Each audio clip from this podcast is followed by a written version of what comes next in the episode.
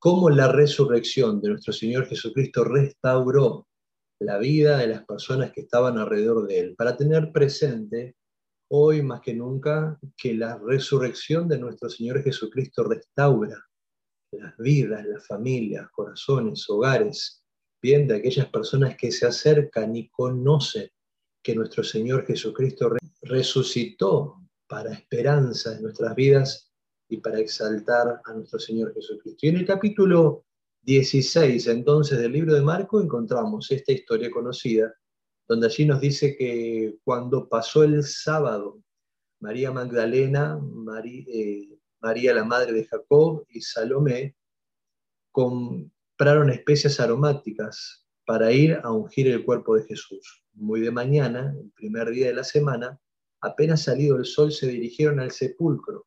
Iban diciéndose unas a otras, ¿quién nos quitará la piedra de la entrada del sepulcro? Pues la piedra era muy grande. Pero al fijarse bien, se dieron cuenta de que estaba corrida. Al entrar en el sepulcro, vieron a un joven vestido con un manto blanco sentado a la derecha y se asustaron. No se asusten, les dijo. Ustedes buscan a Jesús el Nazareno, el que fue crucificado. Ha resucitado, no está aquí. Miren el lugar donde lo pusieron pero vayan a decirle a los discípulos y a Pedro, Él va delante de ustedes a Galilea, allí lo verán, tal como les dijo.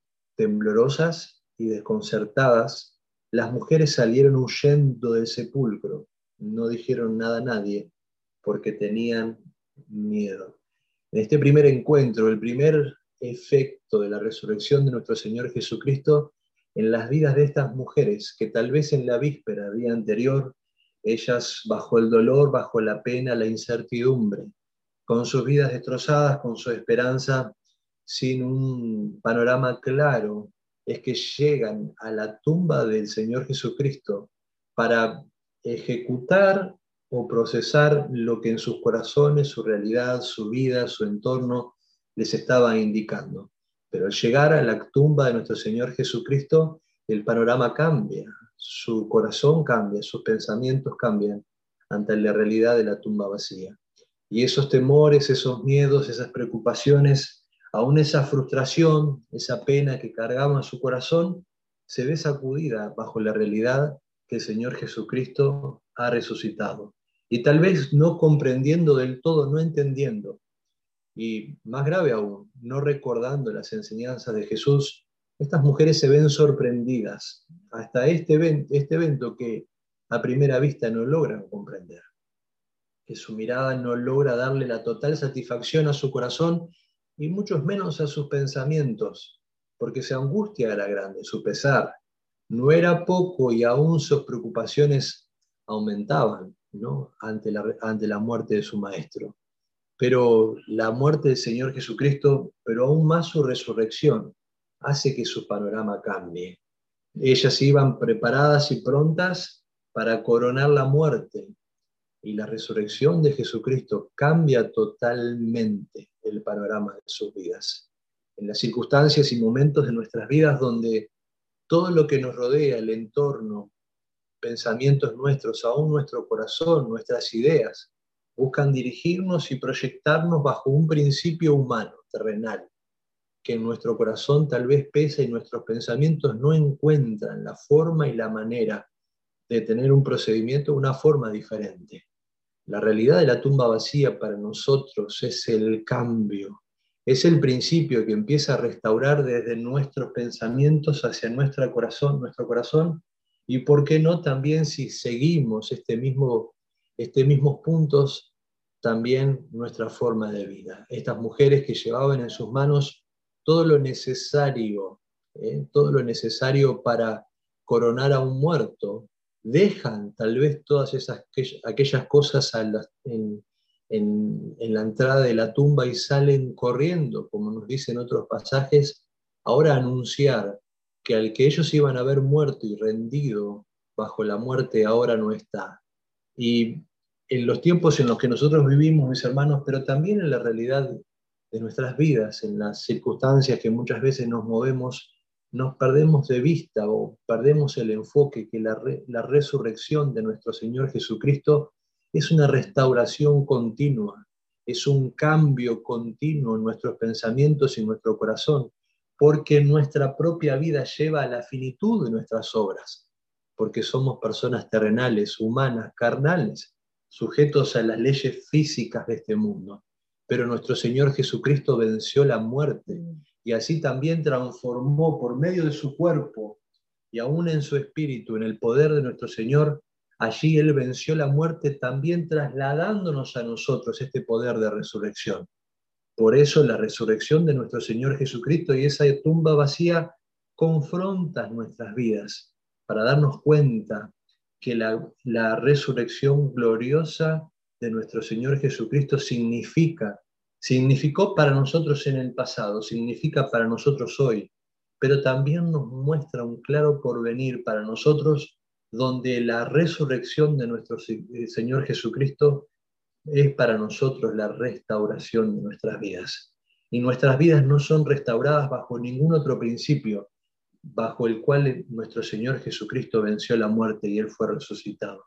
Cualquier otro procedimiento, manera o forma que nosotros quisiéramos llevar nuestras vidas, para que nuestras vidas sean transformadas y cambiadas y restauradas, que no sean bajo el poder de la, de la vida sobre la muerte, la resurrección de nuestro Señor Jesucristo, termina siendo sin propósito y sin sentido, porque lo único que logra cambiar el sentido de nuestras vidas, tal vez en una forma muy clara y específica, como les pasó a estas mujeres, rotunda, como estas mujeres pasaron de coronar la muerte a anunciar la vida. Es que nosotros hoy debemos recordar y traer a nuestras vidas, pero también mostrar con claridad que la resurrección de nuestro Jesucristo, de nuestro Señor Jesucristo, es la única que restaura.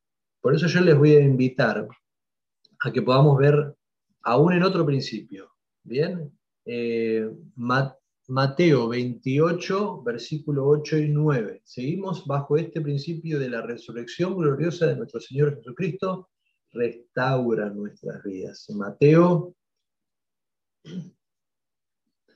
capítulo 28, versículos 8 y 9. Dice que las mujeres, así que las mujeres se alejaron a toda prisa del sepulcro, asustadas pero alegres y corrieron a dar la noticia a los discípulos. En eso Jesús les salió al encuentro y le saludó. Ellas se le acercaron, le abrazaron los pies y le adoraron. Versículo 10, no tengan miedo, le dijo Jesús. Vayan a decirle a mis hermanos que se dirijan a Galilea y allí me verán. Jesús confirma lo que estos ángeles primero le anunciaron pero también lo que primero sus ojos vieron, pero que su corazón no habían llegado a comprender. En el pasaje de Juan, eh, también apuntando a la resurrección, dice que María exclamó, ¿no? Raboní, maestro, con asombro, pero también con gozo, que su maestro se había hecho presente ante su vida, ¿no? Entonces, este dolor y tristeza que estaban antes de comprobar la resurrección gloriosa de nuestro Señor Jesucristo, estas dudas e incertidumbres, ahora son transformadas en gozo, ahora son transformadas en propósito, ahora son transformadas en alegría, pero también en el, en el anunciamiento de la resurrección de Jesús. Una vez más, nosotros nos acercamos a este principio para recordarnos para identificarnos bajo esta resurrección, para ver en nuestras vidas los efectos de, nuestra, de la resurrección, para ver en nuestras vidas los efectos de nuestra resurrección en Cristo Jesús. Pensamientos que van acoplándose a nuestra forma de vivir, aún las cosas que hay en nuestro corazón, las leyes, los principios que rigen nuestros hogares, la manera en la que nosotros vivimos. Bueno, la resurrección de nuestro Señor Jesucristo nos confronta. Y así el Señor Jesús, eh, en esos momentos posteriores a, su resurrección, se encontró, por ejemplo, en Juan capítulo 20, versículo 27, este pasaje que conocemos con este discípulo del Señor Jesús. Y allí se acerca Jesús y dice el versículo 27, luego le dijo a Tomás, pon tu dedo aquí y mira mis manos, acerca tu mano, métela en mi costado. Y no seas incrédulo, sino hombre de fe. La resurrección de nuestro Señor Jesucristo confronta nuestra fe, confronta aún nuestra creencia, confronta aún nuestra forma de organizar nuestros principios de fe que gobiernan nuestras vidas. Este hombre que había caminado muy cerca de Jesús y conocemos y tenemos presente lo que significa para Tomás estar delante de Jesús y verle y él recordaba sus palabras de incredulidad, él aún recordaba su lejanía cuando había abandonado a los discípulos y se había ido, porque en su corazón y su mente él no podía creer las promesas y las palabras de Dios. Tal vez por su dolor, por su tristeza, por, por su enojo, su enfado, no sabemos. Eh, por, por cómo su vida se había destrozado, cómo sus proyecciones habían cambiado, pero su corazón se había llenado de incredulidad.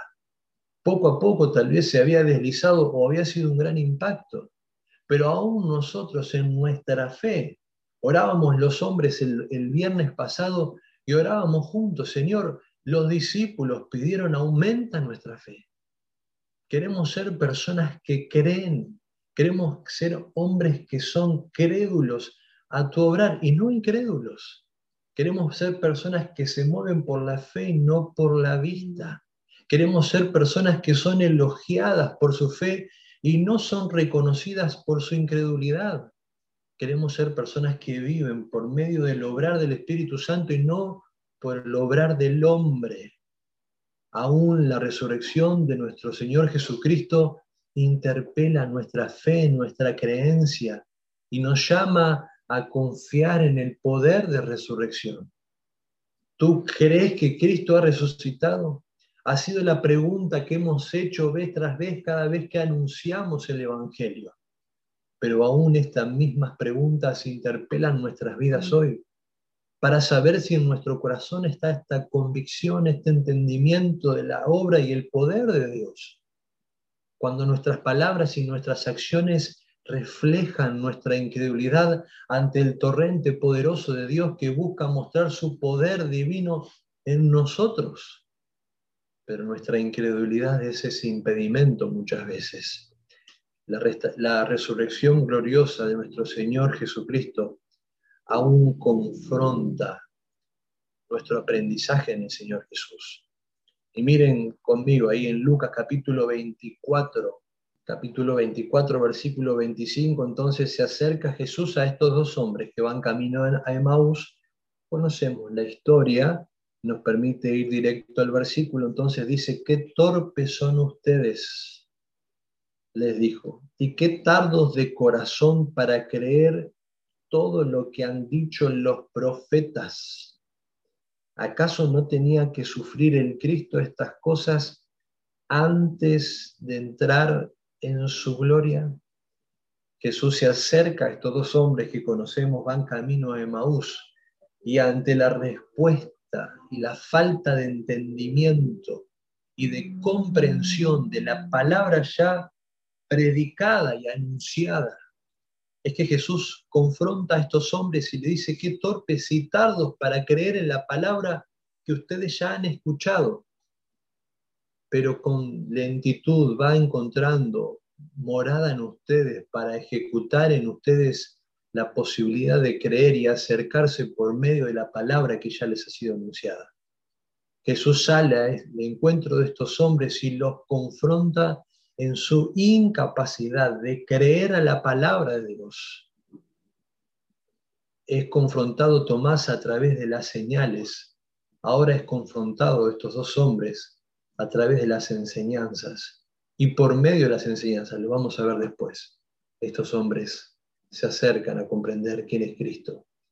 Pero mis hermanos, como hijos de Dios y aún como seguidores de Cristo, nos recuerda que la resurrección gloriosa de nuestro Señor Jesucristo es el cumplimiento de su palabra, el máximo cumplimiento de su palabra. Todas las profecías y anuncios del Antiguo Testamento apuntaban a la obra perfecta en la resurrección de nuestro Señor Jesucristo. Y estos hombres caminaban e iban en dirección opuesta, desconfiando y no otorgándole al poder el poder que las palabras que Cristo había anunciado, pero que los profetas también habían anunciado, habían caído en ellos como palabras en saco roto. Hoy la resurrección de nuestro Señor Jesucristo sigue confrontando nuestras vidas para ver si encuentra en nosotros la disposición a vivir y a creer lo que la palabra de Dios enseña a nosotros como sus hijos, discípulos, aquellos que hemos resucitado por medio de la primera resurrección que es la de nuestro Señor Jesús. Aún los discípulos también, en Marcos capítulo 16, versículo 14, dice, por último se apareció Jesús a los once mientras comían. Los reprendió por su falta de fe y por su obstinación en no creerles a los que lo habían visto resucitado. Y aquí se acopla un principio más. Primero es la incredulidad de Tomás. Segundo es la falta de entendimiento y conocimiento de la palabra que les ha sido predicada. Pero acá Jesús le dice a los discípulos, ustedes han sido obstinados su obstinación ha sido tal que no están dispuestos ni siquiera a creer lo que otros les han anunciado. Mis hermanos, esto confronta aún nuestras vidas hoy y nos hace ver y darnos cuenta esa palabra que ha sido enseñada a nosotros, que ha sido mostrada con tanta claridad, que ha sido anunciada en nuestro hogar desde chiquitos, que hemos escuchado por boca de los niños que hemos escuchado por boca de nuestros hermanos que hemos escuchado desde el púlpito, que nosotros mismos hemos leído, esa palabra que sigue transformando nuestras vidas. Pero también esa fe que hay en nuestro corazón, por la cual nosotros podemos entender el espíritu que hay detrás de esa palabra que ha sido predicada sobre nosotros. Cristo cumplió aún la profecía y la voluntad del Padre al resucitar y vencer la muerte. Y sale Jesús con el firme propósito de confrontar a sus discípulos y a sus seguidores por su falta de fe, por su falta de entendimiento a la palabra y aún por su obstinación en no dar lugar y crédito en su corazón a lo que se le ha sido anunciado.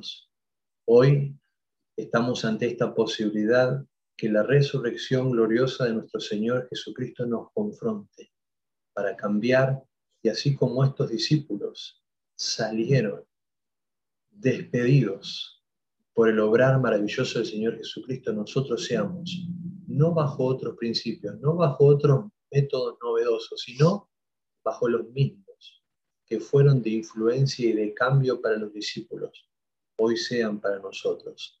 Así que les voy a volver a invitar a que en familia, desde su hogar, como estén, oremos juntos para que nuestra fe hoy sea renovada bajo este principio de, de resurrección gloriosa.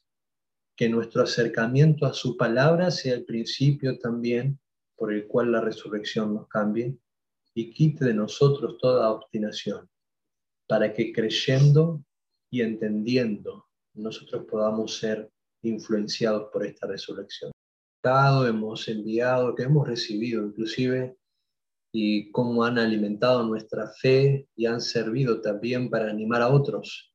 Y tengo un puntito más que quisiera compartir con ustedes, pero paso rápido por otros dos principios claros que podemos ver también en la forma en la que Jesús, eh, las maneras o las formas que Jesús utilizó para desafiar a sus discípulos cuando Jesús se acerca a Timoteo y confronta esta incredulidad que hablábamos recién, Jesús lo invita a comprobar por su propia experiencia y a poder ver él por sus propios ojos y palmar por sus propias manos que Cristo había resucitado. La fe que nosotros queremos transmitir y aún el reconocimiento de nuestro Señor Jesucristo es una experiencia práctica de nuestra vida de fe. Podemos transmitir nada que primero nosotros no estemos viviendo. Y así Jesús tomó su tiempo en encontrarse con cada una de estas personas que le habían seguido y que estaban cerca de él, y así ejemplificar por medio de ellos que la vida de fe y el entendimiento de la obra de nuestro Señor Jesucristo es una apreciación práctica que cada uno de nosotros debemos hacer. No sabemos si Tomás tuvo la, el arrojo de tocar con sus manos el cuerpo del Señor Jesús, de comprobar o si tal vez las propias palabras de Jesús y el poder verlo fueron suficientes para que la resurrección en él eh, fuera el impacto suficiente. Pero hay una invitación de Jesús a poder comprobar. No hay otra forma de fe, mis hermanos, por la cuales nosotros podamos regir nuestras vidas y caminar delante de Dios que no sean vivir cada día nosotros esta experiencia de fe personal.